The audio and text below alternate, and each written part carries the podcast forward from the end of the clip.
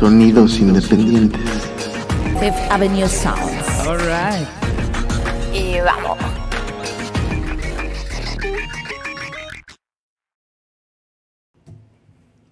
Bienvenidos a Sonidos Independientes desde Fifth Avenue Sounds. Un aplauso, por favor, la gente del público.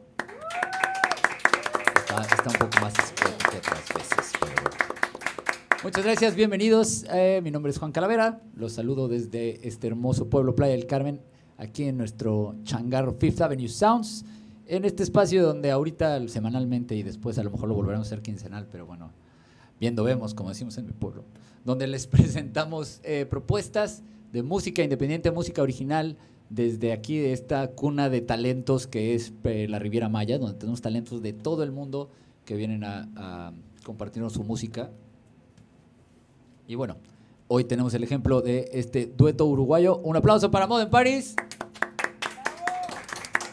Chicos, ¿cómo están? Bien, Bien, ¿y tú? muy bien. ¿Ustedes? Con mucho feedback. Con mucho feedback. ya- Eso es bueno, eso es bueno. Siempre y cuando el feedback sea positivo es bueno, si no, Claro que sí. no bueno, ya, le- le- ya mejoró, ¿no? Un poco. Sí. Eh, sí. Pues bueno, Moda en Paris eh, es además, eh, o- otra vez tenemos un proyecto que es más de más viejo que la pandemia, ¿no? porque hemos tenido un montón de pandemias aquí, proyectos pandemias, y es chido tener proyectos que tengan, aunque sea un poquito más de trayectoria, ¿no? Eh, ustedes tienen, que están por cumplir? ¿Siete, ocho años de trayectoria? Sí, siete, aproximadamente. Siete años. Ya es, es un rato, ¿no? Ya camina el niño. Sí. Sí, claro. Sí, sí. Hace rato. Ratito, ratito. Qué bueno, qué bueno. Pues bueno, eh, Modern Paris nos viene a presentar canciones de su disco que sacaron este año, ¿verdad? Su dis- disco Sí. El Ombligo de la Luna. Ay, se nos muere. Ven cómo No. es en vivo esto, me voy a... Bien. ¿Se imaginan eso? Que me ahogara con mi propia saliva en vivo. Sería trending Sería topic. terrible, ¿no? Sería, sería imagínate, pasaría, pasaría la historia de la manera más lame. Bueno, no, qué bueno que no nos pasó y que no están a ustedes presenciando en este momento. Tranquila. Sí, no, que vamos a presenciar ahorita a Modern Paris con canciones de su, de su disco que sacaron este año, El Ombligo de la Luna, ahora sí lo puedo decir sin ahogarme. Y vamos a empezar con un poquito de música y ya después vamos a platicar de, de cómo fue el proceso de este disco y el proceso que ha llevado a esta banda durante sus casi siete años de trayectoria. ¿Con qué canción vamos a empezar, amigos? Con perdiendo el tiempo. Vamos a empezar con... Esa. Exacto. Modern Paris perdiendo el tiempo desde sonidos independientes aquí en Fifth Avenue Sounds. Listos y vámonos.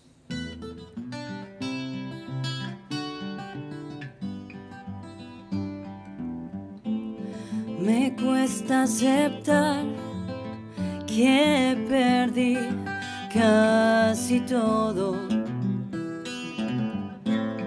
Tu banco de arena en el mar y mi balsa de plomo. Por sentir y hablar, por decir la verdad, ¿no ves? Estamos solos desatar mi corazón fue tan complejo que feliz estoy sin ti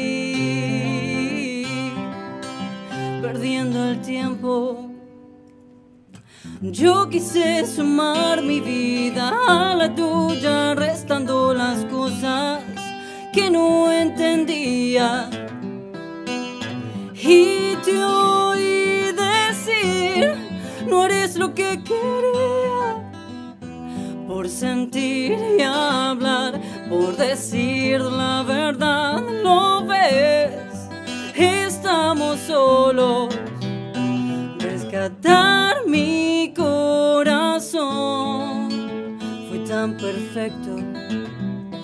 que feliz estoy sin ti. Perdiendo el tiempo.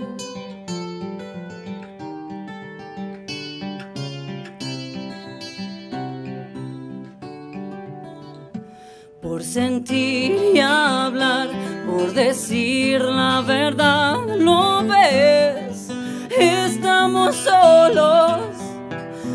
Rescatar mi corazón no tiene precio. Qué feliz estoy sin ti, perdiendo el tiempo. Qué feliz estoy sin ti,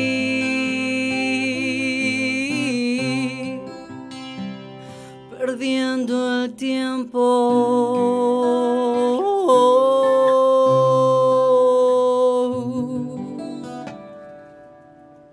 ¡Bravo!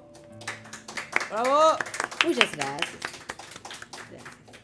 Qué bonito, qué, qué, qué, boni- qué dulce sonido, ¿no? Que además, eh, qué, qué bonito contraste de, de, de, bueno, que su disco no, no es, bueno, tiene sus momentos acústicos, tiene sus momentos un poquito más estridentes en la guitarra, y ahorita es como este, este momento tan acústico y bonito. Sí, bueno, muchas Mu- gracias. muchas gracias. Muchas gracias. Muchas gracias. Muchas gracias. Ay, estoy, me, cambié la cámara que no estaban pelando. A ver, eso sí. Es que sí, bueno, lo- me encanta decir, me encanta exponerme de cómo hago el switch de cámaras mientras conduzco y la verdad es que luego no termino haciendo ninguno de las dos bien. Bueno, de eso se trata, cosas. de eso se trata. Exacto. Nosotros también estamos como perdiendo el- los nervios, de la emoción, no los nervios. Ah, yo pensé que ibas a decir que estaban perdiendo el tiempo y dije, ah, También, también, también. Bueno, vete. Pero, pero sí, se trata un poco de, de- de perder un poco la, esa emoción. Esta canción es algo muy, muy personal, entonces cada vez que la tocamos, nunca la tocamos muy bien del todo. ah, bueno, a mí me encantó. Sí. A, mí, a mí me pareció que lo hicieron muy bien. Eh, pero sí es cierto, es, es, digo, este es nuestro octavo episodio y sí, todavía cuando así eh, aprieto el botoncito de empezar a transmitir, sí es como, ah, y durante la primera canción estoy así de, todo está, sí se está, tra- sí, eh, ah, Y aunque uno sepa de que está todo bien, exacto. Ya, ya, ve- ya veremos en unos, no sé, 20 episodios a ver cómo me siento, Claro. pero bueno, ahorita en el octavo todavía sigue siendo un poco un reto para mí. Pero bueno, eh, gracias por estar aquí siendo parte de este experimento. Gracias Muchas por gracias. invitarnos. Gracias por invitarnos, gracias a Yumiko, Juan, a Brian, que hoy no pudo venir, al público. Es una situación única para nosotros hacer nuestra música de autor con un público este, que habla en inglés. Entonces nos parece muy No todos, bonito. no todos. Ah. Y es este como también eso de como que no tiene barreras así. Si la melodía está buena, a lo mejor les gusta y aunque no sepan mucho de lo que decimos, ¿no? Así que bueno, muchas gracias por venir. Thanks for coming. Gracias. Sí, bueno, me encanta el, el- es como un, eh, ¿cómo decir? El, si la música es un lenguaje eh, universal. Es, es, es cierto o también, también puede ser falso, ¿no? Porque hace ratito lo hablábamos, como eh, a veces para nosotros como músicos es como, ah, es el talento musical no, no lo no lo apreciamos tanto nuestro propio talento porque pues como lo tenemos, ¿no? Es algo que tienes, pero hasta que no platicas con otras personas que nunca han tocado nada, es como, ah, es, es, eh, tengo algo a lo mejor a lo mejor valioso, ¿no? Y, y entonces sí tampoco es un lenguaje universal, es un lenguaje que a lo mejor todos entienden, pero no todos hablan. Exacto. Exactamente, eso es así. Pero sí que para que exista tiene que existir el, el que lo entiende y el que lo escucha. y, e independientemente del idioma en el que esté como tal si- escrita la letra de una pieza o el título, es, eh, puede aún así evocar emociones en las personas que no Por entienden. Exactamente, así eso es lo que tratamos de hacer, sobre todo aquí, en Playa del Carmen, donde hay mucha, bueno, como todos sabemos, mucho turismo y muchas, muchas visitas del extranjero y, y bueno, no sé, la gente se comunica mucho en ese sentido, ¿no? Por la música y hacemos amigos como ustedes, entonces es así, es el arte de combinar un poco eso, ¿no? Los sonidos y los horarios también, Claro. para estar todos juntos aquí. Claro, hacer, hacer, siempre me gusta decir que hacer música ya en conjunto es, es ya un reto, ¿no? Si, si de por sí gobernarte a ti mismo, todavía poder eh, entrar en un conjunto con alguien más y hacer esa sinergia, pues luego no es tan fácil. A ustedes se les da además en, en otros niveles de la vida, pero ¿qué tanto sienten que, que esta magia de hacer música juntos es, digamos, es mucho el motor de su relación o, o es solo una parte más? ¿Qué opinas? ¿Cuál No es tu sé, opinión? vos. Ah. sí, yo creo que en parte sí y en parte no. Es como el motor de nuestra relación. Lo que pasa que en cada canción hay, hay mucho sentimiento y, y bueno, creo que, que la manera que nos llevamos muy bien también es haciendo canciones los dos y poniendo cada granito de arena de cada uno y, y es el sentimiento de cada uno de lo que va- vamos viviendo también. Porque nuestro disco habla de eso, de, de lo que vivimos. No hacemos canciones como así, como, ah, se me ocurrió esta, esta palabra y... No sabemos. no. Claro, es sabemos como lo que vamos viviendo y es lo que vamos componiendo también. Claro, y eso puede resultar a veces aburrido y autobiográfico o, o autoindulgente, pero bueno, este disco habla un poco de eso. Es, Este este, disco es eso. es un disco, como solemos decir, es el disco COVID, porque Claro. surgió del encierro y, y de, de ex- expresar emociones que estaban estancadas. Emociones pasadas también, de hecho. También. Y entonces la, la única forma de, de que había de exorcizar eso era volviéndolos canción y lanzándolos. Así que bueno. Es creo- excelente terapia la música, ¿no? Uy, y y, sí, pues claro. sí, eh, cuando se hace en conjunto, pues también se vuelve una terapia de pareja Sí. o colectivo, ¿no? Sí. Sí, claro. Por supuesto que sí. Y ustedes, en, en su proceso como compositores, que, que les gusta, ¿saben qué? Necesito ¿Pueden apagar el aire acondicionado, por favor? Ahí está ahí. Ah, Gracias. Eh, sí, en, en- en- como artistas en su, o como compositores, eh, que bueno, dices, yo no sé hacer canciones como de solo un tema, o sea, a fuerza, a fuerza me tengo que meter, ¿no? Y, y dijiste algo, puede ser aburrido. ¿Cómo, ¿Cómo lo manejan ustedes para tratar de, o sea, sienten que sí hay un proceso de la despersonalización de la obra, de decir como, bueno, que no sea nada más autobiográfico, que sí sea algo a que la demás gente se pueda relacionar, o les vale madres y así, como la siento y así nada más hable de mí, eh, va tan cruda. O sea, ¿hay, hay, ¿tienen algún como proceso de despersonalización con su obra o así sale cruda, cruda, como la sacan? Sí, no, no, lleva, lleva su proceso, lleva su tiempo. Nosotros eh, componemos siempre para agradarnos también. O sea, ya sea las melodías o las palabras que usamos, nosotros siempre pensamos cada palabra que decimos. O sea, si algo no suena o, o está mal o a la gente puede ser que no le guste, eh, la sacamos, la quitamos. y así es ca- cada cosa con... con- En definitiva son sentimientos comunes, ¿no? El desamor, la, la Siempre, la lejanía, eh, ¿Qué es el lo que le pasa a todo el mundo, no? O sea, cada persona, eso, nos enamoramos, Sí, o no. nos desenamoramos. Claro. O, o también hablamos de otras cosas, pero eh, son temas de común denominador. Lo único que, bueno, nosotros descubrimos que exteriorizando eso nos, nos sentimos bien. Esa es la palabra, nos hace bien exteriorizarlo de esa manera y bueno, de paso ya también tenemos... Es, es, es como un pretexto el dúo para... Es una, ahí va, es una terapia básicamente. Claro, es, es la composición como método de catarsis, ¿no? O sea, como algunos lloran, algunos gritan, algunos así disparan, van a disparar armas, ¿no? O sea, Claro. eh, de manera sana o de manera insana, ¿no? Mm, Hay quien sí, va y sí. lo hace en, donde, Claro. en donde se permite, con hasta sus cositos y todo.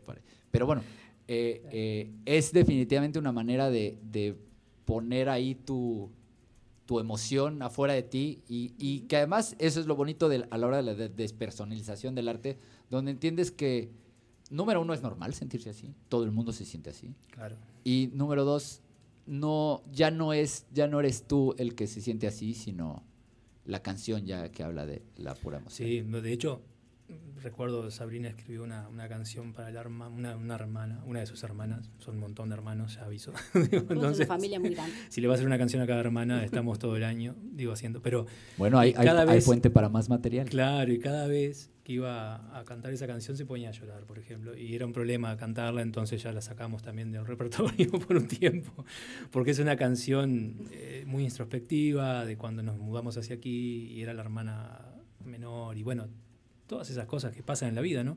El tema es que uno a veces lo siente más a flor de piel, otros lo exteriorizan de una forma un poco más distante y cada uno lo va a sentir de, según el mensaje que también quiera escuchar, porque en definitiva cada uno escucha lo que quiere escuchar también. Claro. Es así. Este, y nosotros lo que tenemos en común es que lo que escribimos lo metemos en una bolsa y cada uno usa un poquito de lo que cada uno hace y terminamos haciendo como un comunismo musical porque siempre firmamos todo, los dos, Ok. aunque una cosa sea mía, otra de ella o de los dos. Lennon McCartney, digamos. Claro, ojalá, pero algo así se entiende, digo, como... No, pero, pero era el trato que ellos tenían, ellos tenían por contrato Claro, que lo que compusiera cualquiera de los dos sí, era de los dos. era de los dos, aunque fuera lo haya, aunque el otro no haya tenido nada que ver. Exactamente. Que bueno, y eso bueno, es y eso nos, nos ha funcionado mucho hasta ahora y también uno corre riesgos, porque también aprende a tolerar cada uno lo, cómo cada uno compone, escribe, se expresa, porque en definitiva es eso, ¿no? Yo muchas veces estoy tocando cosas que de repente yo escribí, que son hasta muy personales, y ella lo mismo, y los tratamos de hacerlo uno porque al final termina siendo importante la canción y el mensaje y no tanto quién lo hizo ni cómo.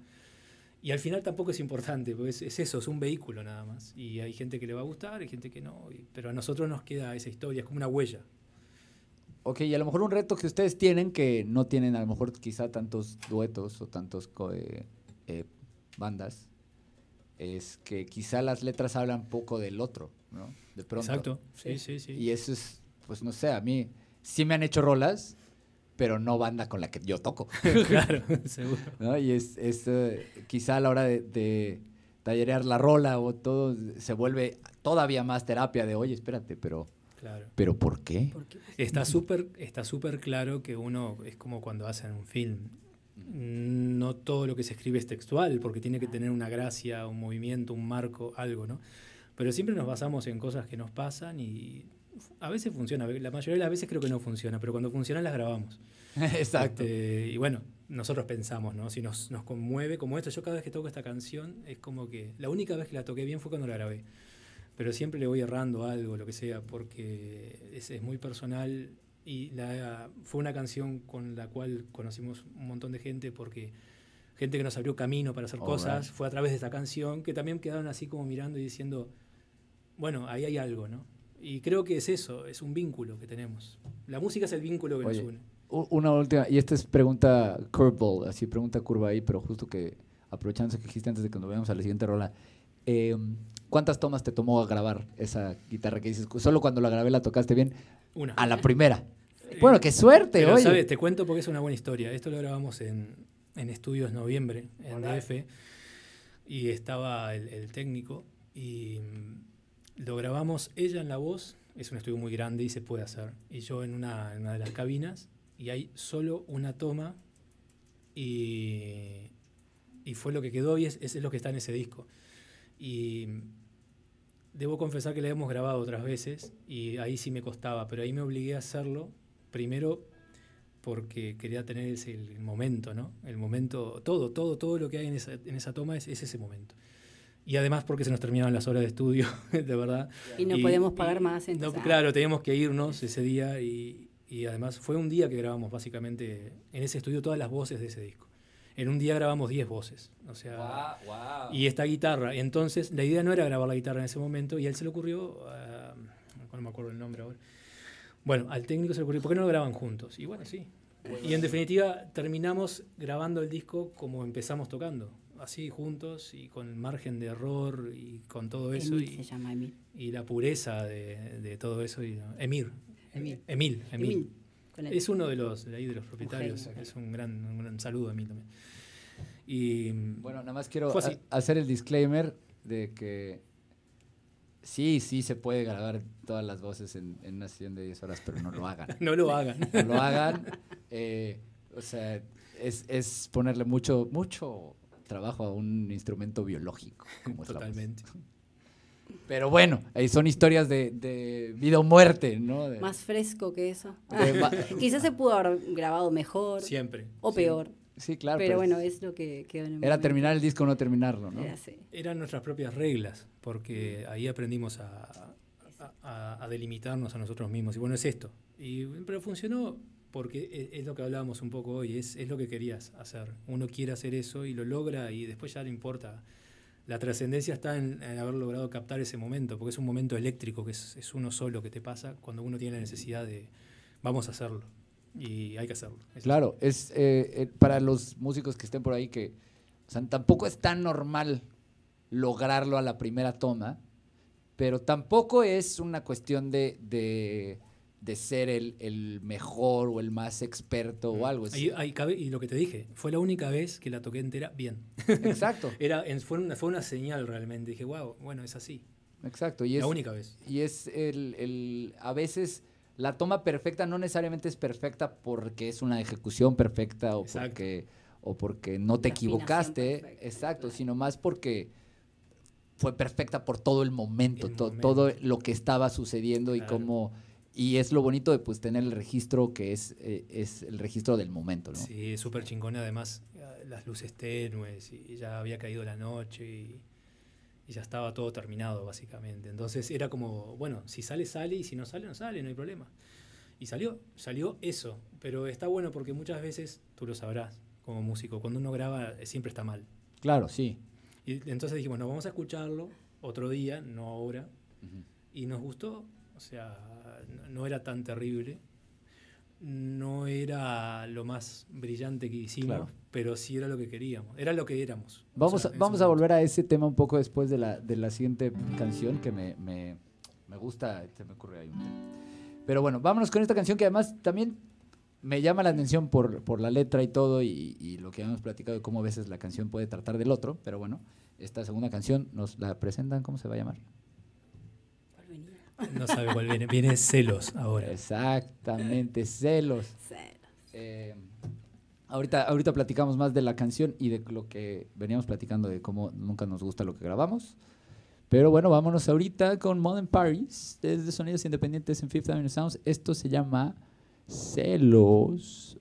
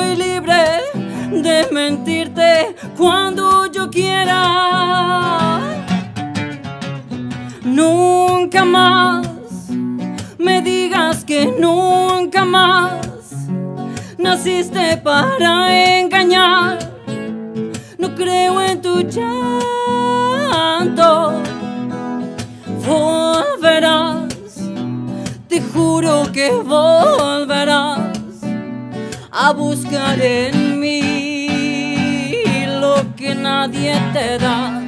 Tú caíste en mi red, soy tu viuda negra. De este juego que olvidé, yo inventé las reglas. Dame amor, solo dame amor. Tal vez mañana ni amanezca. Cariño, nunca más me digas que nunca más naciste para mentir y pasan los años otra vez no puedo confiar en mí porque sé que estaré esperando por ti esperando por ti All right. Thank you. Thank. Muchas gracias. Bravo, bravo. Estoy aquí en el malabar del camarografismo, acomodando mi cámara. Muy bien. Está bien como. Eso lo bien. Muy bien. Muchas gracias. Entonces, vamos Gracias a, a ti. Vamos a regresarnos al temita ese que, que es muy... Porque hacer, platicaba aquí con César, mi amigo, de cómo, eh, digo, si de algo quiero, de- además de que me gusta contribuir aquí en este espacio a, a- a gente como ustedes y que vengan y pues pre- presenten sus proyectos porque como hace falta, me gusta también creer que a lo mejor haciendo esto nosotros contribuimos a otra gente que quiere llegar a hacer esto a lo mejor o- y, Así que, es. y que le falta a lo mejor el, el incentivo adecuado, o yo qué sé. Eh, y, y yo creo que todos pasamos muchísimo por este tema. Cuando nos grabamos, nunca nos gusta, ¿no? En un principio. O a veces, a veces corres con suerte y dices, como, ah, el momento.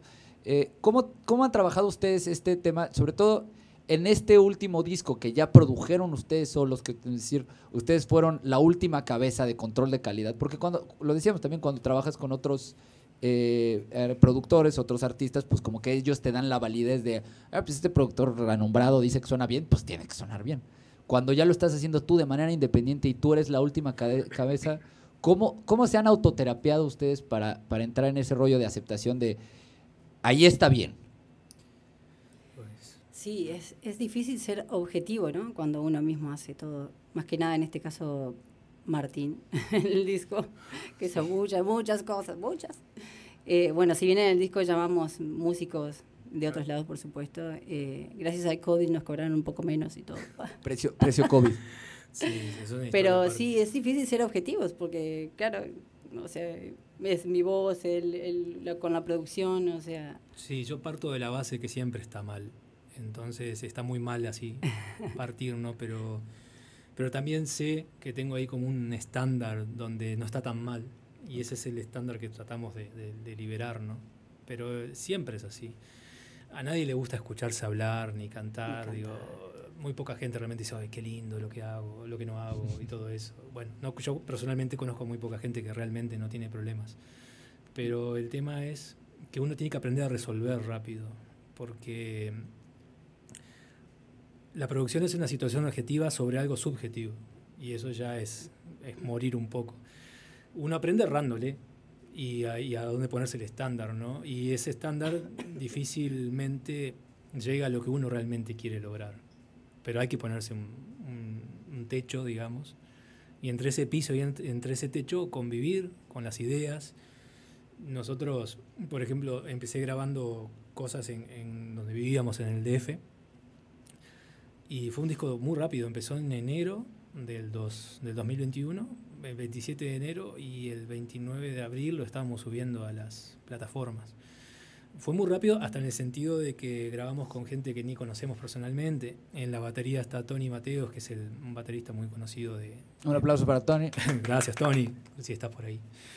Que es el baterista de. Toca con Alejandro Sanz, Jarabe de Palo, toda esa gente que estaba en la misma situación con nosotros, de, de estar encerrados. Y como él tiene un estudio muy importante en sociedad, se dedicaba a grabar tracks para otros músicos. Y bueno, ahí podemos conseguir como por dónde ir. Por lo tanto, a veces la producción, no siempre la persona que produce o los creativos tenemos una muy buena idea de dónde vamos. Y te la termina dando el exterior a través de su sonido, yo quería hacer algo con un sonido muy oscuro y muy... eh, como se hace en la sinestesia, si le das el color al sonido, un sonido casi, te diría, amarronado. Yo Claro. quería una cosa como la situación que vivíamos.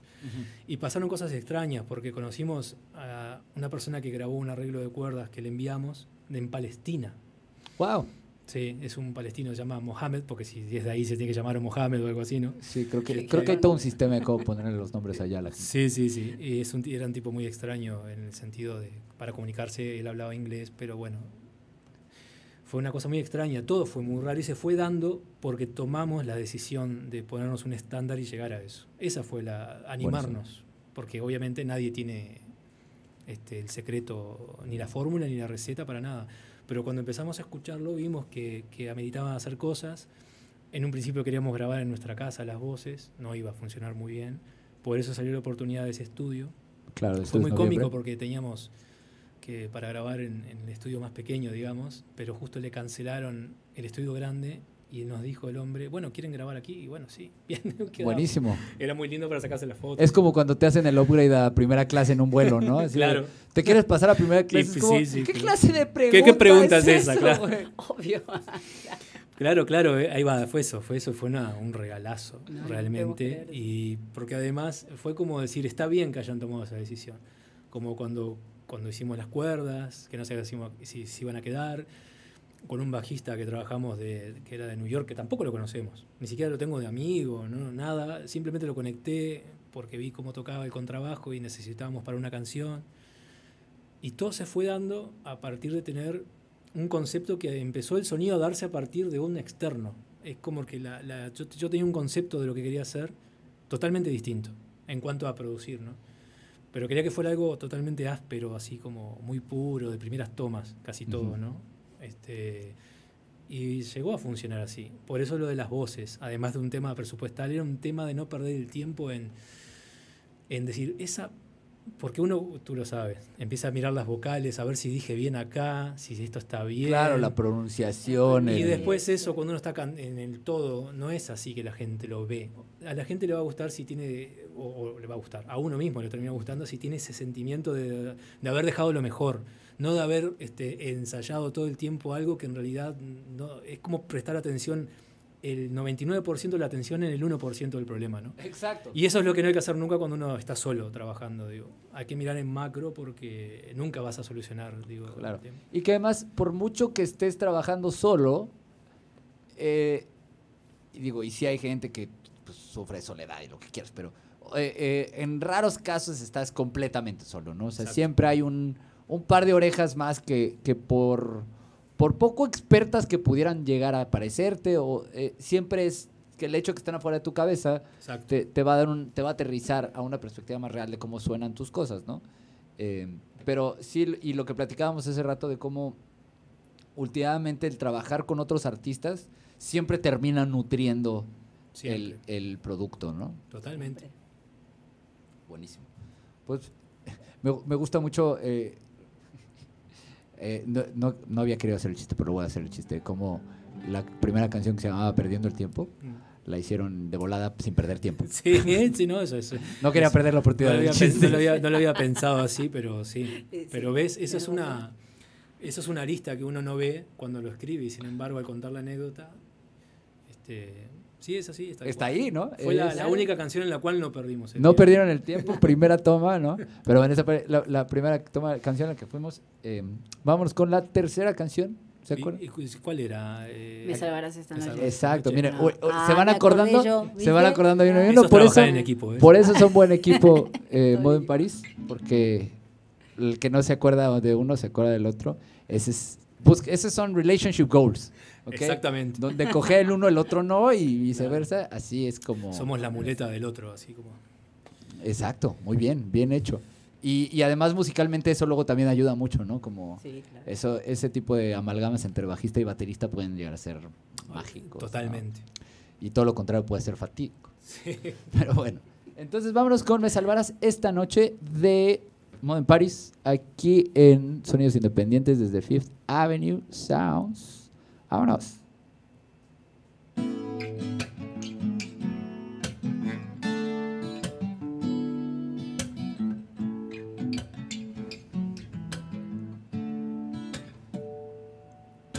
Me salvarás esta noche. Por hoy no me lastimarás. No seguirás en mi camino. Porque ya no será el mismo. El mundo entero será todo para mí. No habrá montaña a la que no quiera subir.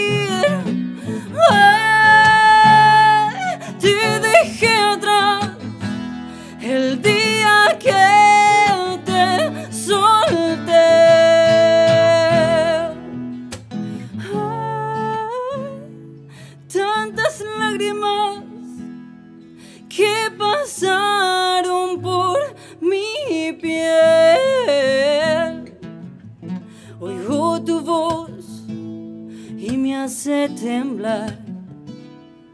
Tempestades hacen quebrar mi voz. ¿A quién le gritas a tu destino? Él es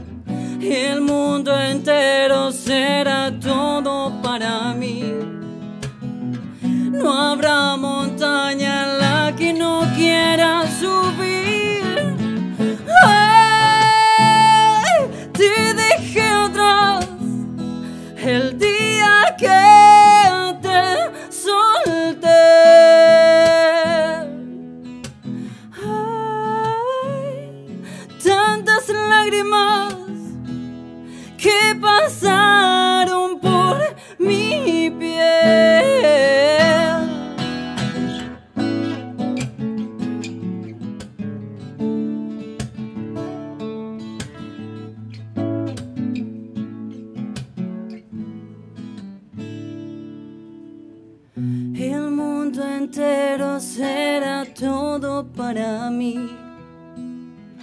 Hasta en la piel se ven mis ganas de vivir.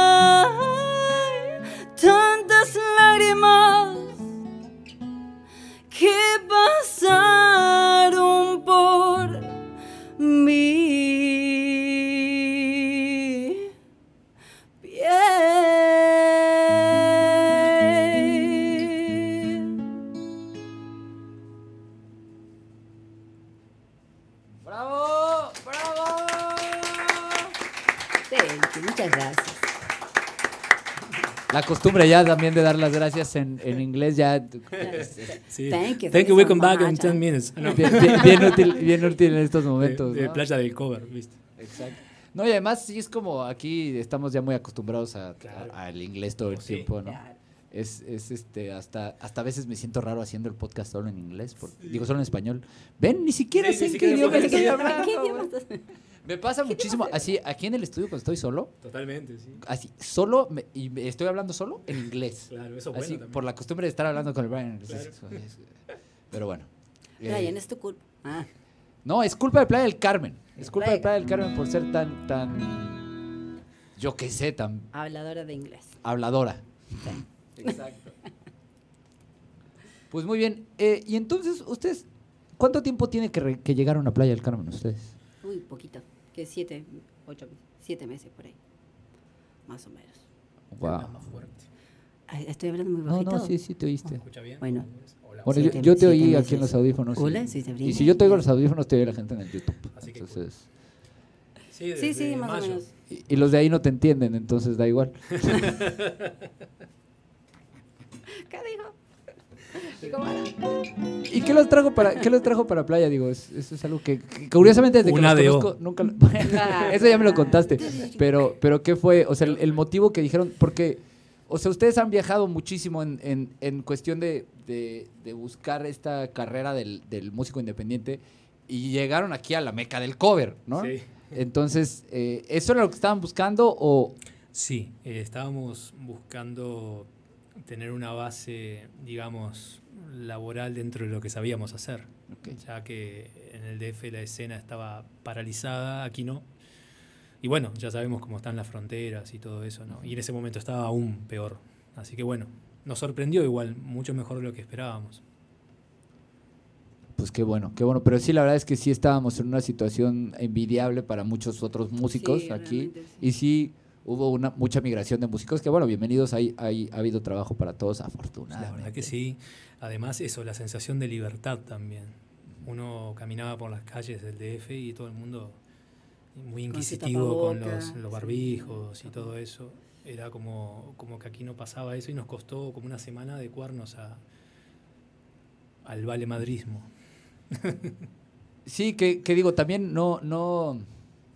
Mira, yo tengo familia en el DF y no quiero, no, siempre he entendido que la situación como la vivieron ellos y como la han vivido ellos y en otras ciudades, eh, últimamente las condiciones climáticas, económicas, eh, culturales de la ciudad, pues también afectan en mucho cómo se vivió la, la pandemia en cada lado. Y aquí, pues bueno, para nosotros, eh, siendo tan turístico, era muy importante sí cuidarnos. Pero, y digo, ha, ha habido gente que bajó la guardia y ha habido gente que se ha enfermado mucho, pero... Claro. Pero no había la paranoia. La no ha habido la paranoia. O sea, como que aquí siempre el, el- el espíritu fue, vamos para adelante, vamos a salir de Claro, esto. ese es el tema. Exacto. el, el enfoque de- del problema y, y no, no ser parte de la solución y no del problema, básicamente. ¿no? Pero eh, en el DF pasó que, claro, no es, no es lo mismo ver desierta estas calles, que lo puedes llegar a ver en una noche, que ver una ciudad como el DF desierta. ¿no? Porque dicho sea de paso, nosotros, eh, esto es parte de la anécdota, al estar viviendo allí nos quedamos sin la parte que hablábamos hoy de que estábamos en viaje por Claro. una cuestión de grabación en, en Claro, Estados ajá. Unidos, al no poder, obviamente, por la pandemia, estar trabajando o haciendo nuestras cosas allí, nos fuimos al DF, en donde habíamos dejado todo lo que hacíamos para estar en Estados Unidos. Exacto. Entonces nos pusimos a, a ver de qué vivíamos, básicamente, ¿no? Y descubrimos que podíamos este, trabajar con perros. Y empezamos a pasear perros y a cuidarlos en nuestra casa, ¿no? Entonces cuando grabábamos también teníamos muchos animales y cosas. de eso. Por eso nunca estábamos solos, de verdad. Pero ¿Y qué opinaban los perros? ¿Les gustaba? ¿Les daba feedback positivo? estuvo Siempre, bien. Cada vez que cantaba me mordían. Yo no Sí, estuvo bien, estuvo bien. Pero lo, lo- lo- lo que va en concreto a la pandemia es que pasear en ese momento animales en una ciudad vacía era apocalíptico realmente. O Sí. sea, porque nadie quería salir además. Claro, claro. Bueno, yo, yo me acuerdo los primeros meses de la pandemia aquí también eran medio apocalípticos. Además, aquí justo los primeros meses de la pandemia andábamos en sequía.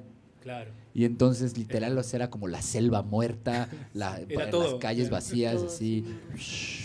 Súper, súper postapocalíptico también. Sí, sí. Pero en el DF duró mucho más tiempo esa idea, ¿no? Totalmente, sí. Oigan, ¿y los perros no, no, no tenemos apariciones de perros en el disco ahí que se hayan Sí, colado? hay, hay un video. Eh, que no es, no es del disco, pero hay, hay, un, hay un perro, pero no, Hay- no hay era justamente un no era un cliente, era un amigo, un básicamente. amigo, sí. Ah, Pero sí, teníamos. Nosotros amamos También cuidábamos gatos. Hay aplicaciones que son para eso, de mucha gente que, aunque parezca mentira, después era gente que se trasladaba viajando, extranjeros, y que bueno, que necesitaban eso, y bueno, pero bueno, era una forma de sobrevivir y pagar las cuentas. Pero más allá de eso, lo divertido era que fueron nuestros mejores amigos ahí, en el problema, y lo otro era que caminar con ellos, y me acuerdo que les lavaban las patitas y por el COVID, no sé qué más, era todo un, un protocolo, había que entrar a los edificios, pero de a uno, porque si entrábamos dos, Sí. podíamos morir todos, en una cosa Después así, ¿no? Llegaban y lavaban todas las Entonces, patitas claro. Muy bien, así. Y No era muy, era, era, fue un, fue un, un trabajo muy divertido, pero era desolador ver cómo, cómo estaba esa ciudad, que uno la conoce y es una ciudad infernal realmente, ¿no? Digo, este, caminar por la por insurgentes, Sí, es una, es una ciudad que siempre estaba activa, Claro. o sea, todo Sí. el tiempo, Claro. a toda hora. claro, lo que quieras. todo. Y, y sí, digo, a mí no me tocó ir en la pandemia, de hecho justo pues pasé año y medio sin visitar a mi familia y todo por todo este rollo. Y, y no, sí me la puedo imaginar y qué miedo, o sea, se- debe de ser un poco imponente, No, ¿no? no. Fue, y fue triste, eso fue la palabra, era triste. Exacto. Era triste porque uno cuando se muda a ese tipo de lugares, más de donde venimos nosotros, somos 3 millones de habitantes en Uruguay. Es, es la condesa y un poquito más ahí en la vuelta, ¿no? O sea, Es, es sep- la séptima parte de la cantidad de gente que vive en, en la Ciudad de México. exactamente. Entonces, acostumbrarse a esa furia y esa situación. Y como lo que te hablamos hoy, estábamos justo en un momento viviendo cerca, muy cerca de la Plaza de Toros, y es la ruta justo donde siempre cuando llegan los aviones doblan, hacen la curvita ahí como para ir al aeropuerto, de pasar, de escuchar un avión por minuto Claro. A no escuchar nada. pro- O sea, fue una cosa. Realmente el golpe psicológico todavía no se ha notado. Hay mucha gente que no ha notado eso. Digo. Y nosotros dijimos, bueno, ¿qué hacemos? ¿Nos volvemos para Uruguay o pensamos en otra cosa? Aguantamos lo que pudimos. El pretexto fue quedarse en el asunto del disco. Y después vinimos aquí un poco porque mi hermano hace años que vive aquí nos dijo, vengan aquí porque aquí. Aquí está Juan y Yumiko, no, mentira. Pero ¿Qué hay con qué? pero dijeron, "Eh, aquí hay otra, se respira otra cosa. Y bueno, y probamos. Y fue así. Sí, y siendo respiratorio el tema era importante respirar otra cosa. Pero, ¿no? olvídate. Sobre todo. Es así, es así. Es así. Bueno, pues se nos, se nos va a acabar el tiempo pronto y este y pues todavía tenemos un par de rolas más que queremos aventar. Ok. Entonces vamos directo con una rola y después platiquemos eh, eh, eh, del proceso de cómo produjeron el disco por, por su propia cuenta tan rápido además y cómo ha sido eh, pues el resto del proceso de ahora de lo que de ser un artista independiente aquí en. Ahora viene, qué triste, ¿no? Sí. Viene, vámonos con. Ay, me estoy haciendo bolas con el. Y aparte a cámara, me estoy haciendo bolas con el switcher a cámara. Qué pena, qué pena, ya que no me vean. Eh, qué triste. Vámonos. Muy bien. Tiene, tiene, a ver, el tema tiene que ver, eh, el, el qué triste justo con esto, esta escena tan triste de la Ciudad de México, o es otra tristeza es, es- aparte. es un tema previo, anterior. Ok. Es un- para otra historia también, pero, pero es, es una asociación de letras eh, que hicimos entre los dos y, y también poniéndose en, en la piel de cosas que uno vive o no vive o lo que fuera. Pero tiene años ya ese tema, pero nunca ese tema nunca se grabó, Ok, o sea, no, este, este tema no viene en el disco. no viene No. en el disco. Entonces es como medio así como una exclusividad, digamos. Eso. La verdad es que he de decir que sí bu- busqué, o estuve oyendo el disco y todo, y me, acor- me acordaba que había un tema que no estaba en el disco, pero no me acordaba que era este. Bueno, pues la memoria no me da para tanto. Pero que muchas gracias por traer la exclusiva de Gracias a Qué triste, qué triste. Gracias por traer la tristeza. Gracias por traer la tristeza aquí al estudio.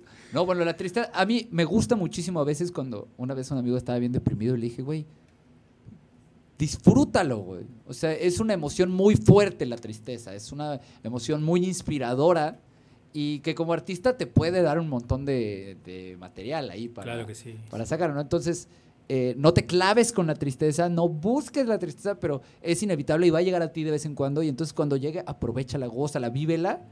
Y eh, no sé si de eso hable la rola ahorita, pero yo ya me clavé hablando de la tristeza un poquito. Vámonos con Qué triste de Modern Paris, aquí en Sonidos Independientes desde Fifth Avenue Sounds.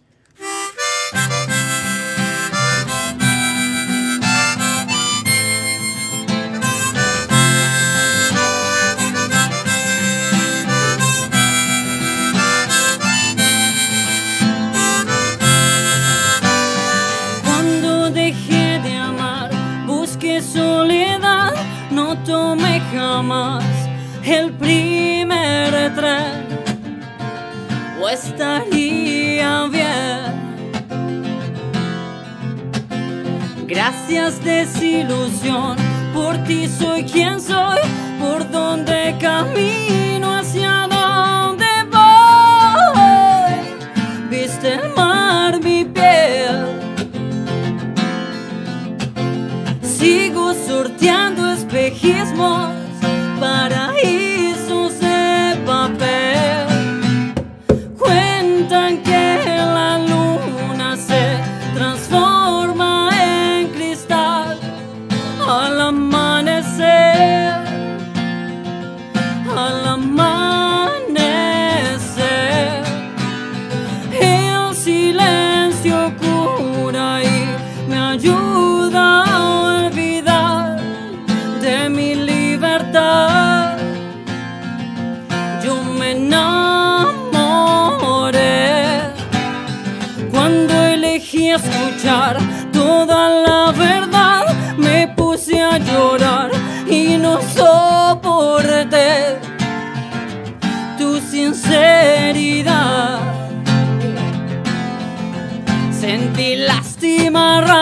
pasión y locura. Y en última instancia me causó ternura reírme de tus nunca más.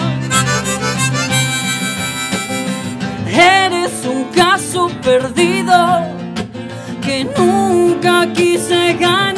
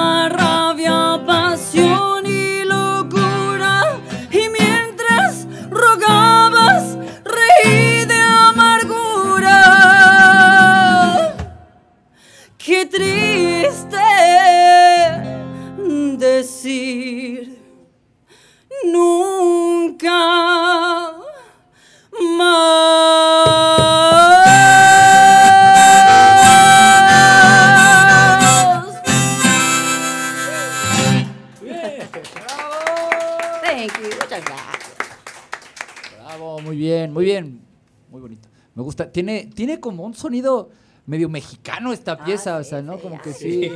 Suena, suena, o sea, como que si me dijeran que es. Que también oí que tienen por ahí un cover de Juan Gabriel que también me gustó Sí. muchísimo. No, eso es una historia increíble. Y, y este, Increíble. pero bueno, sí, sí que. Matamos a Juan Gabriel. ¡No! Bueno, ahorita no confiesen esas cosas en mi podcast, gente. No, no. Eso es una historia que grabamos eso para una producción que iba a ser un tributo que estaban bandas de Sudamérica y de aquí también. Estaba Dred Mará y un montón de gente, ¿no? Y eso en realidad ni siquiera es la mezcla terminada, ¿no? Porque ¿qué pasó? Eh, era un tributo llamado Querido, hay como 20 temas. Este, y en el interín que estaba eso en proceso para ver cómo salía, murió eh, Don Juan Gabriel y quedó todo en la nada y se vende como pirata también, pero es- ni siquiera es la mezcla original de esa canción. O sea, Wow. es, es muy divertido porque lo mandamos para mostrárselo a la gente que se encargaba de eso, que era allá por Tijuana o no sé qué onda. Ya ni me acuerdo realmente. Y fue muy divertido porque quedó en la nada y es, es como un tema que aparece siempre por ahí en las playlists, pero no.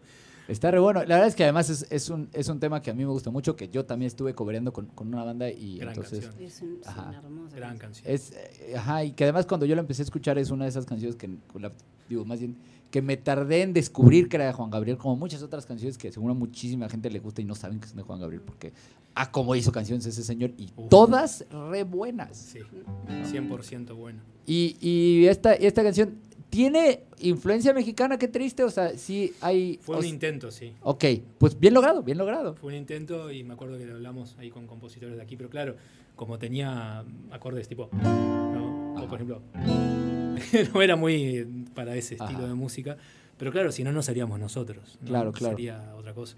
Pero nuestra idea nuestro sueño en algún momento es grabarlo con mariachi, con algo, Eso, buscarle la vuelta, sí. Por eso nunca se grabó, porque es un tema donde en hoy lo que quisimos destacar fue eso, más, más que nada las melodías, las letras, Claro. el concepto desnudo así, ¿no? Y, y este tema es un tema muy vocal, es Claro. muy de, de cantina, así. De, Sí, es exacto, como esa onda de, de- de andar en la cantina eh, Claro. en Garibaldi, seguramente a Sí, sí, sí, sí. Y nosotros quisimos recrear esa situación muy pobremente a nuestro estilo, pero quisimos eh, embebernos de ese espíritu. La primera vez que vinimos a México tratamos de hacerlo mediante canciones así. Hicimos un par más que no tuvieron este, tanta buena suerte como esta de poder cantarlas en vivo. ¿no? Bueno, pues sí pasa, eso es también una, una de lo que hemos hablado en el podcast de cómo cuántas canciones se quedan en el cajón, ¿no? O sea, sí, Sí. sí, sí. el, el 10% de las canciones que luego haces pues son las que sacas y grabas. Y ahí están estas otras, ¿no? Que a lo mejor solo se quedan en vivo Claro. y, y- y no está en el disco todavía, pero la gente le empieza a ubicar y entonces se vuelve como un lado B especie, ¿no? Digamos. Sí, algo así. Algo así. Ok, bueno, pues el del de su experiencia de haber grabado el, el disco ustedes solos, eh, bueno, y haber, pues no lo grabaron solos, ¿no? Porque pues tuvieron muchas colaboraciones eh, a distancia, que además eso es como un excelente ejemplo de cómo se, de cómo ya es la vida ahora, ¿no? Cómo puedes colaborar con gente de todos lados eh, eh, y digitalmente pues te pueden grabar la batería en Italia y te pueden grabar el bajo en Brasil y al final te puede mezclar todo alguien en Alaska y, Totalmente, sí, así fue. y lo estrenas nada más en México, ¿no? Eso es- está está súper interesante eso. Eh, pero el ¿con qué aprendizaje se quedan? ¿Qué cosas repetirían y qué cosas no repetirían de hacer el proceso del disco como lo hicieron? Ay, qué buena pregunta. No sé qué contestó vos primero. El problema de las entrevistas es que ahí te das, te das cuenta realmente de las cosas que no sabes de ti mismo. Sí, claro. sí, sí. Pero no, eh, en mi caso como global productor de, de- Ah. culpable de casi todo eso que suena, no lo haría yo de nuevo. Ok. Pero sí me encanta producir, pero es como que creo que pasa cuando cocinas. A veces haces una comida muy, muy rica y no le sientes el mismo gusto porque la estás haciendo tú y de repente, por ejemplo, viene ella y dice, ay, qué rico eso, y yo no siento el aroma. Claro. Igual, ¿no? Porque claro, lo estás haciendo tú, es otra cosa. Eh, siempre buscaría ayuda, ¿no? Pero en este caso la buscamos dentro de lo posible, nuestros amigos, instrumentistas, gente que nos, nos ayudó lo que sea. Pero buscaría que fuera algo tercerizado siempre, por una cuestión de, de tener más ideas. Pero este en particular, este disco tenía que salir así, tenía que llamarse así y tenía que sonar así, porque así era el momento nuestro, era un momento eléctrico que solamente sucede cada muy muy, mucho tiempo. O sea, Espero que no que falten muchos años a que se vuelva a ocurrir un momento como el que tuvimos en 2020 con la pandemia. es verdad. Eh, Bueno, y, pero, eh, ¿y qué, qué volverías a hacer como lo hiciste? volvería, volvería a ponerme plazos. Ok. Ese es el principal error también, sino estirar y estirar y estirar y estirar. He visto amigos o colegas que tienen obras maravillosas donde le están buscando siempre la quinta, la décima pata ya al gato. Y, y no está bueno, hay que concretar. Hay que concretar. Ya están todos los medios dados para, que, para cometer los errores la, la mayor cantidad de veces lo más rápido posible. O sea, hoy en día cualquiera puede grabar cualquier cosa, básicamente. Mayor, menor fidelidad, lo que fuera, pero está todo ahí. Está todo a un clic. Y siempre eso, concretar y, y- y ponerse siempre los plazos. Me acuerdo que me hice un, un organigrama donde ponía todo lo que grababa, en mi caso, yo, teclados, bajos, guitarra, bla, bla, bla, bla, bla. Iba poniendo una X en todo, después tachaba esa X porque en realidad no había terminado. Hasta que después, claro, obvio, era, lo tengo guardado todavía, es una hoja así, que la tenía Ya acabé, pegada. nomás me falta. claro, claro, era todo una mon- un montón de anotaciones, este, que eran anotaciones hacia mí también, ¿no? Claro. Como diciendo, qué tonto, graba eso de nuevo, básicamente. Claro, cosas así. Digo, con Sabrina no tuvimos, no tuvimos problema en las voces porque ella tenía muy claro lo que quería, lo, lo- lo practicamos, fue en un estudio y fue eso, ponerse ese plazo. Era un plazo muy corto, pero fue el plazo que nos pusimos porque también todo lo demás venía grabado muy de primera mano. Ta- Tal, tal es así que, por ejemplo, una de las cuerdas que mandaban de ahí de Palestina estaba desafinada, la tuve que afinar yo. O sea, una viola que había, un final era nada más. Qué bueno que ahora ya se puede Eso también, porque antes, también, ¿no? imagínate, o sea, te mandaron el track desafinado y, y Era- ¿qué haces? era- ¿Desafinar la era- guitarra? Era, era muy leve, pero claro, era una viola y un violín. Había uno que estaba mal y se notaba demasiado. Y se nota, y se nota mucho. Entonces aprendimos a, a eso, a decir, bueno, lo hacemos y ya está. Y nosotros somos muchos de hacer eso. Vamos, lo hacemos, como de lugar y bajo, que, que salga lo que tenga que salir. Buenísimo. ¿Y tú, Sabrina? Y sí, eso, hacer un disco nuevamente o todas las veces que sea necesario, así, que salga, lo tenga que salir y, y que siempre pensar lo que nos costó este disco económicamente y todo lo que conlleva al estar aquí, lejos de la familia, todo, pero creo que volvería a hacer todo de nuevo así, con, con esas ganas y con ese sentimiento de hacer ese disco. Ojalá y nunca perdamos eso en cada disco, Las ganas. las ganas. Es Pues eso, sí. es pasión pura. Si, si la pierden, pues pongan un puesto de tacos. Sí, otra sí, cosa. Que nos pensando en algún dedicamos a otra momento cosa, sí, también. sí, estamos También, pensando. también Ah, venimos- Volvemos a los perros. También, también, también, Claro. también vendimos comida en DF, pero Sí. no. creo que lo nuestro es, es tocar, así que bueno. Lo hacen tuvimos- muy no bien. tuvimos lo hacen quejas de la bien. comida, pero- Y respecto a la canción que dicen que fue un intento mexicano, a mí, digo, claro, y lo dije sin que ustedes me lo dijeran, ¿no? O sea, me sonó, me sonó esta influencia mexicana que además eh, eh, a mí me encanta todo lo mexicano, me- los tacos y el mariachi y el tequila. Sí, eso me encanta. mucho. Totalmente. Ok, bueno, pues vámonos ya, se nos acabó el tiempo, pero les quiero hacer una última pregunta de esas difíciles, Ok. eh, o bueno, introspectiva un poco, y está bonito el fondito de la guitarra. Eh, ustedes que ya tienen siete años con el proyecto, eh, si pudieran regresarse atrás a, a su yo de hace 10 años, antes de que arrancaran con toda esta travesía, eh, ¿qué mensaje se darían? Vámonos a México antes. ¿Qué estás esperando? Se casas, bravo, huevo. Algo así. Ese Sí, sería el sí, mío. Sí, sí, sí. ¿Es el tuyo también? Sí, sí, sí. Ya hubiera, pero desde que vine aquí dije, ¿por qué no estuve antes? Fue así. Ok. Sí, O sea, eso es con el diario del lunes, así todo. el Sí, obviamente, ahora lo pensás, pero en el momento... que Pero, pero es eso. De, de hecho, un poco la canción que viene habla un poco de eso. Nosotros nos consideramos esa canción también. Ok, eh, pues platíquenos esta canción que, ¿cómo se llama? Se llama Pájaro sin alma. Y hay una parte que dice, si caminamos más, los pies van a tocar el mar. Pero nunca habíamos pensado en venir hasta acá. Pero bueno, se profetizó porque también habla de las montañas que siguen de FI, además de terremotos y, se compran colchones. eh, que extrañamos. Fíjense, hay, hay un, hay un, hay tracks de eso en el. Sí. en- Sí, sí. yo el otro día sí me puse en, en YouTube, no, en YouTube hacía un, un track que era solo el sonido de una azotea en el DF durante la mañana. Y era solo así un vato que sacó con su grabador y grabó y todo, y, y era una hora Eh, de... Tamara, esa Tamara. Exacto, de sentir. Y era, y era Tamara, una mañana que estaba lloviendo aquí, y entonces dije, ah, como, mira, y me la topé lo más random en es YouTube. increíble. No, no. Y le la di, y él se le compra, y los tamales, y, y el de la basura, y, De la y basura. todo. Y entonces sí me sentí de regreso en la casita de mi madre Ay, sí. por una mañana que estuvo bonito. Ese, ese maravilloso caos que Es- nos regala Sí, la Ciudad sí. de México. Exacto, ese, para los que no lo conozcan, de verdad, dense un rol en el DF, es padre. Y los que no conozcan aquí Playa del Carmen, donde si sigues caminando, tus pies tocan el mar, ¿no? Entonces, eh, me gusta esa analogía, ¿no? Como el, el seguir adelante hasta que te pare el, el- te pare el agua. Algo así, Exacto. ¿no? algo así. Inconsciente además, Sí, porque cuando se escribió eso, que fue antes, de- obviamente, de la grabación y todo. De hecho, la versión esta es como muy soul de esa canción y esta que vamos a hacer no tiene nada que ver. También está bueno porque tratamos de versionar temas. De ahí un poco también los horrores, errores, lo que fuera, porque queríamos hacer algo muy fresquísimo, así como, Buenísimo. como, como- porque claro, eso es un disco para ser tocado con una banda, no es para tocarlo. así. Claro. Que además, digo, ha habido, ha habido artistas que vienen con su banda aquí completa a Sonidos Independientes. Hay quien viene como en un show más acústico. Y a mí, a mí digo, aprecio los dos muchísimo y les agradezco mucho que hayan traído como un show tan, tan especial y tan pensado para Muchas esto, gracias. así tan íntimo, además que está muy cómodo. Eh, voy a aprovechar para despedirme de una vez. eh, agradecer a todos los que nos han estado viendo. De hecho, hemos tenido ahí por ahí unos usuarios en línea y a los que los han visto los capítulos pasados, los que nos siguen, a todos los que están siguiendo nuestro contenido, muchísimas gracias de parte del equipo de Fifth Avenue Sounds que tenemos aquí a Yumiko enfrente de mí en la cámara Yumiko. y me ayuda con todo con todo lo que pasa aquí. Eso el aplauso para la guapísima Yumiko, también el aplauso para Brian y las mejores vibras de que se anda sintiendo mal en su casa.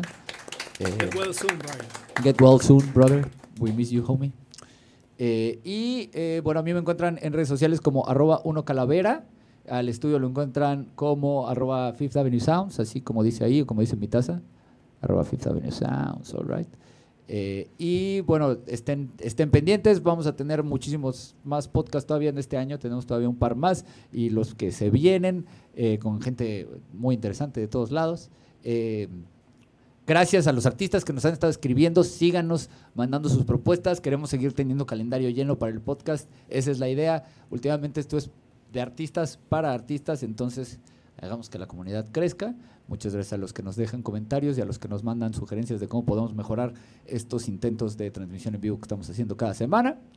Y los dejo con Modern Paris y este tema que se llama Pájaros sin alma, aquí en Sonidos Independientes desde Fifth Avenue Sound. Ah, bueno, no, antes que nada, eh, eh, ¿cómo los encontramos en las redes, chicos? Eh, Ah, arroba Modern Paris, eh, oficial es el Instagram. Y luego ponen Facebook Modern Paris, YouTube Es, es un nombre tan feo que hay uno nada más. exacto. Eso es una buena decir, pegada de ¿por marketing, qué? pero es solo Modern Paris. Creo que hay Bueno. un- una especie de partido francés, Francia, político o algo, pero no tiene tanta algo relevancia aquí. Sí, bueno, aquí yo no, no. nunca, nunca lo había escuchado antes. De hecho, cuando íbamos a empezar el podcast pregunté si lo estaba pronunciando bien, porque se podría pronunciar como en español, digamos, Sí. Modern París. Hemos ¿no? tenido de Uy, todo de tipo todo. y va cambiando según el lugar. Sí. Claro, claro. Es, Bueno. es- es como un género fluido del nombre. ¿viste? Exacto. Es, es como, digo yo, lo leí como, como no traía acentos, dije, bueno, pues entonces no Sí, debe nos han decir. dicho. Modern Party, Modern Party, Todas las Modern combinaciones que todo lo que te posible. imagines existe. Sí. Yo he, he vivido una historia parecida en mi vida con mi apellido también, siempre Ah, me, lo, sí. me lo han cambiado de esos apellidos, donde a veces decides no corregir a la gente, a veces sí. Es lo mejor, sí. Veces, pero bueno. ¿Está bien? Pero nos pasa a veces, sí, sí. ¿Cómo es que.? No, igual no Sí, Ta- te van a anunciar. o algo. También tuve saludos, saludos a mis amigos de León Marino, que no nos llamábamos León Marino, pero tantas veces nos dijeron eso. Eh, y bueno, eh, ahora sí, vámonos con Modern Paris, con el siguiente tema, que y el último tema, esto fue Sonidos Independientes desde Fifth Avenue Sounds, nuestro octavo capítulo. Un aplauso, gracias a todos por venir. Thank you very much for coming and being part of our audience today. It's, uh, it's a pleasure to have you. Ah, vamos, espérate, eso ya, que se ve ahí la audiencia, eh, como international. International audience, oh yeah. Eh, vamos, ya lo anuncié cuatro veces. Pájaros sin alma, Modern Paris, aquí en Sonidos Independientes desde Fifth Avenue Sounds.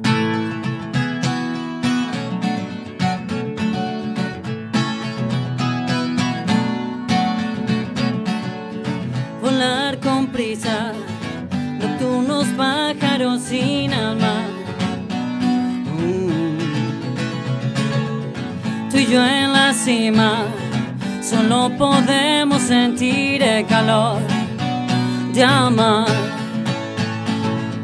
Entre montañas, tan diminuto es nuestro andar.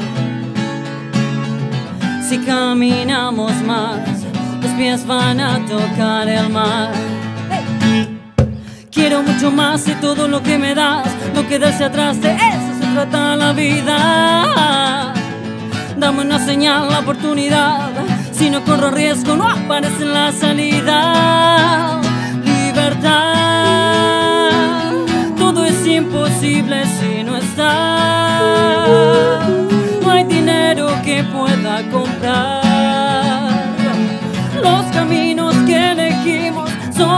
que decidimos ser y nada más.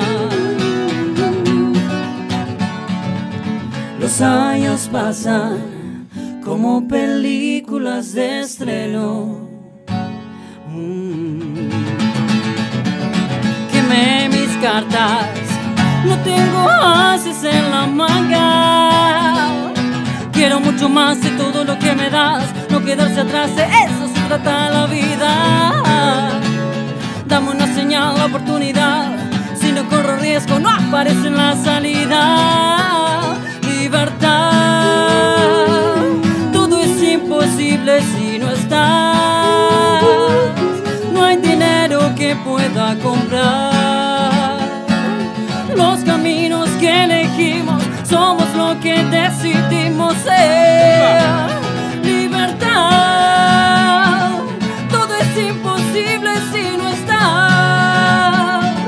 No hay dinero que pueda comprar los caminos que elegimos. Somos lo que decidimos ser y nada más. Y nada más.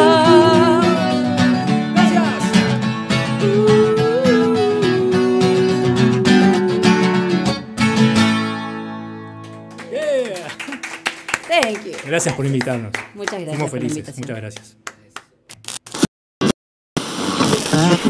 gracias.